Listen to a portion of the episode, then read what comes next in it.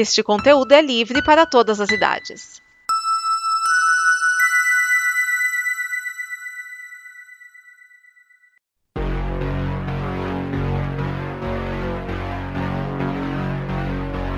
Oi, aqui é a Liv. Oi, aqui é o Raoni. Você já sabe que está rolando uma pandemia do novo coronavírus. Então, eu estou aqui para te lembrar e alertar. Para se cuidar, higiene básica ajuda. Lave bem as mãos com água e sabão ou com álcool gel. Ao tossir ou espirrar, abafe com o braço. Evite grandes aglomerações de pessoas. E só procure o hospital público se a situação estiver feia, para não lotar. A Combo está sempre com você. E se trabalharmos todos unidos nisso, logo esse problema será coisa do passado.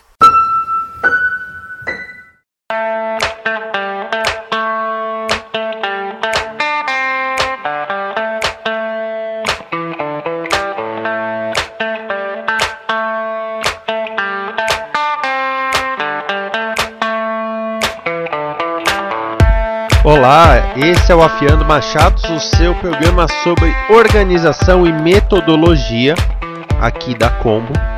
Vamos começar com os recados básicos. Eu sou Vinícius Schiavini. Primeiramente, eu peço que você considere nos apoiar no apoia.se combo, em que você nos ajuda a partir de 10 reais a manter a nossa estrutura. A gente está sempre buscando melhorar que nem recentemente eu comprei o douradinho, que é o meu microfoninho bonitinho, e o vermelhinho, que é o meu novo fone, no qual eu estou escutando o que eu estou falando. Esse microfone novo permitiu uma melhor qualidade na captação do meu áudio. Só falta melhorar a voz, mas aí não tem muito o que fazer, né? Só cirurgia ou Jesus na causa. Bom, e nisso eu quero agradecer o Raoni Ferreira Gander, o Diogo Scooby e a Silvana Chagas pelo apoio deles. O Afiano Machados está na sua terceira temporada, uma temporada um pouco mais longa, porque será sobre políticas públicas até a edição de número 50. E por falar em políticas públicas, acho que eu não preciso dizer para você que ouve este programa no momento em que ele é lançado. Se você está ouvindo depois, este programa está sendo lançado na época do coronavírus, na época da pandemia, na época da quarentena. O governador do estado de São Paulo mesmo decretou quarentena para os o comércio, os locais de venda de comida e tudo mais. E eu mesmo estou trabalhando full time no meu home office. Porque é muito bonito usar termos em inglês no meio de uma frase em português. Eu já trabalhava na edição dos programas, agora as minhas aulas na Aliança Cultural também são online. E você pode contratar a Aliança Cultural. Tem o Instagram, arroba Aliança Cultural Idiomas, tem o site aliançaculturalidiomas.com.br e as aulas estão sendo online, o que é um experimento e tanto. Por conta dessa situação toda, por conta da quarentena, eu quero entrar em alguns assuntos. Eu tive que mudar a ordem, tá? De algumas coisas, eu tive que mudar a ordem no planejamento.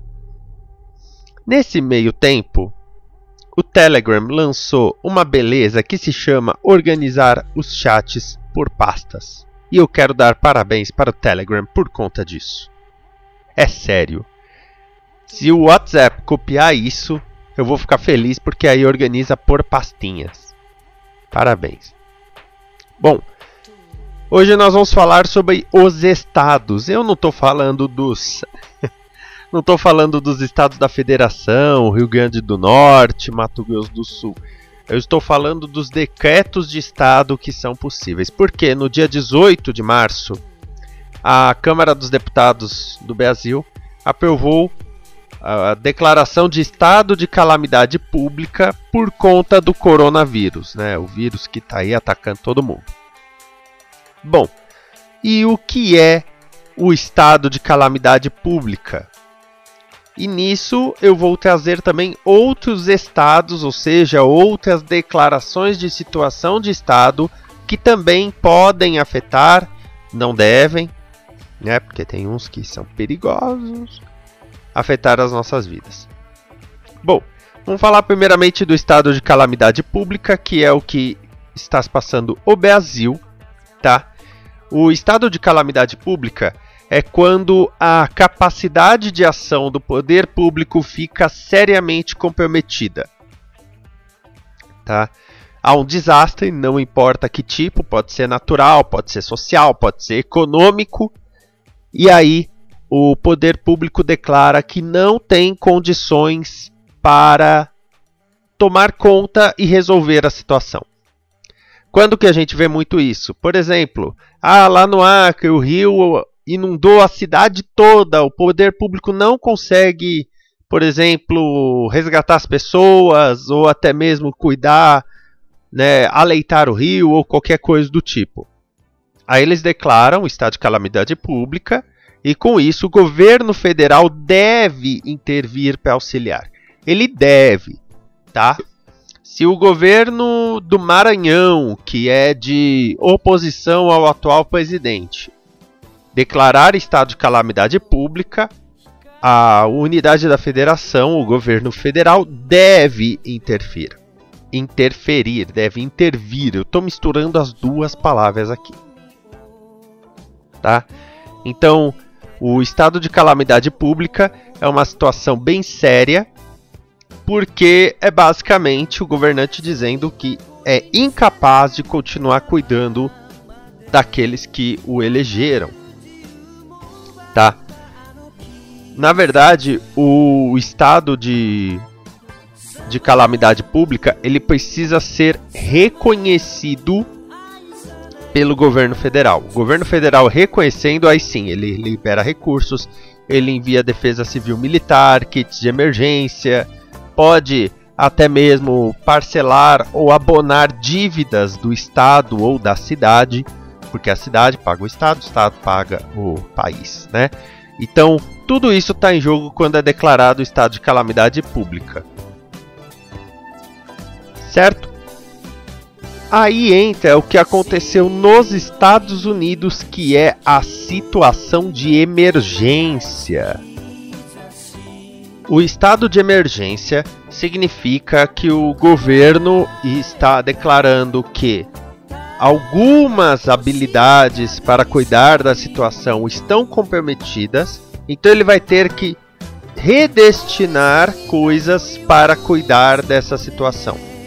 No caso do governo americano, o presidente Donald Trump fez isso para declarar que ele teria que, por exemplo, verba para educação, verba para saúde, verba para manter museus abertos, ele vai redestinar para o combate ao coronavírus e para o sistema de saúde, lembrando que nos Estados Unidos o sistema de saúde é totalmente particular.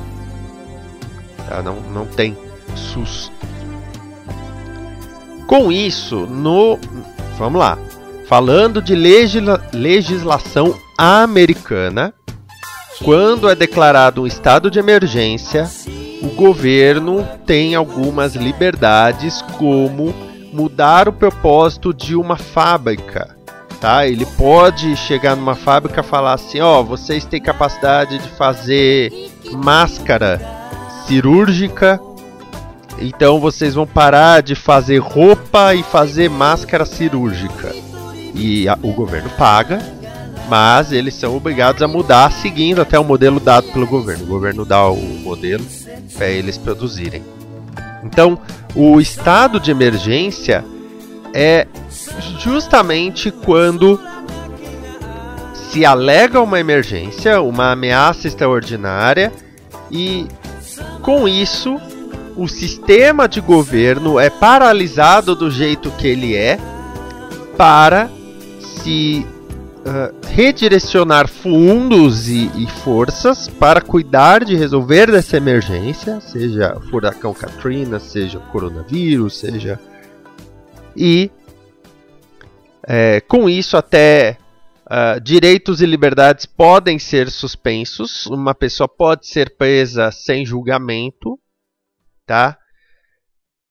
Mas isso está aberto à discussão o principal ponto é: no Brasil, nós estamos falando da Constituição de 88, que é a mais recente, artigos 136 a 141, que declaram aí o estado de emergência em dois níveis, tá? Nos Estados Unidos é um nível só. E aí nós vamos falar agora desses é, dois níveis.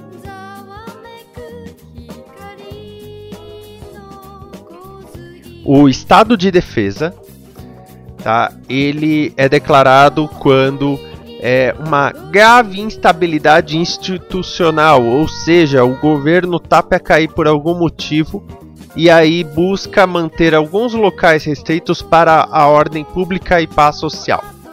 Essa esse estado de defesa é de 30 dias que são prorrogáveis. E aí, uh, prédios públicos, por exemplo, podem ser colocados para abrigar desabrigados e coisas do tipo. Tá, então, alguns direitos dos cidadãos são suspensos durante o estado de defesa, como o sigilo de correspondência, de comunicação telegráfica e telefônica, o direito de reunião. Se isso lhe parece familiar, é porque foi a primeira medida tomada depois do golpe militar de 1964, que aliás, no dia de hoje, 31 de março, é aniversário. Macabro. E tem o estado de sítio, que é decretado em situações de guerra, grave comoção de repercussão nacional, ou quando o estado de defesa é insuficiente. Com isso, por até 30 dias. Edifícios públicos não vão ser usados para paz pública, eles podem ser usados como prisão. São colocadas restrições à liberdade de imprensa, o direito de ir e vir, e a, até o Estado pode usar busca e apreensão em residências. É o pior Estado que existe na nossa Constituição. Desde 88 ele nunca foi usado de forma declarada. Mas o Brasil tem esses dois. Por isso que no Brasil se evita declarar estado de emergência, se busca usar estado de calamidade pública, porque declarar emergência permite que se declare estado de defesa ou pior, estado de sítio.